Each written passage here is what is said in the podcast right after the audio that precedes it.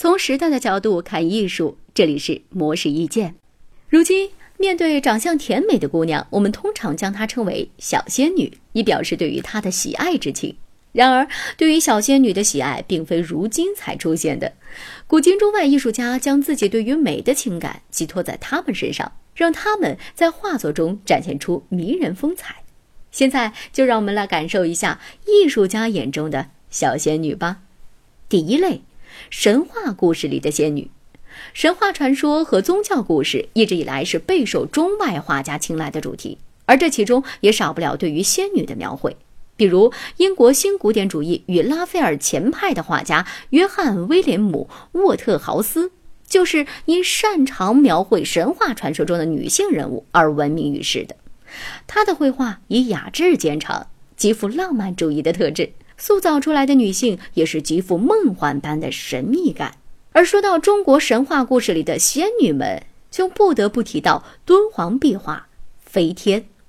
壁画上的仙女们飘逸灵动，姿态优美，她们身上衣裙金带随风舒展，徐徐飘落，就像飞游的凤凰，展现出潇洒轻盈的飞行之美。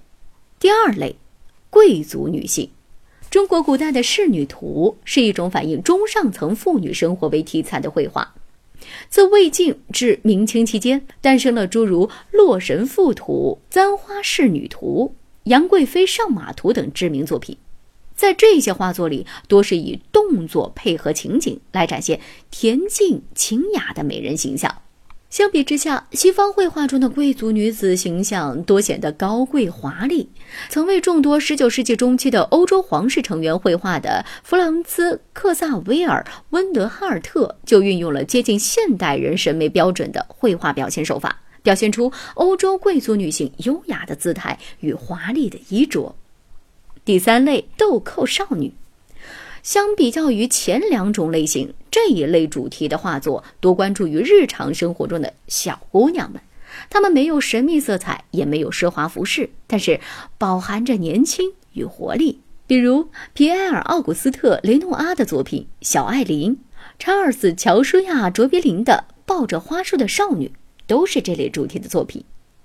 介绍了这么多的小仙女，不知道你眼中的小仙女又是什么样的呢？以上内容由模式一见整理，希望对您有所启发。模式一见每晚九点准时更新。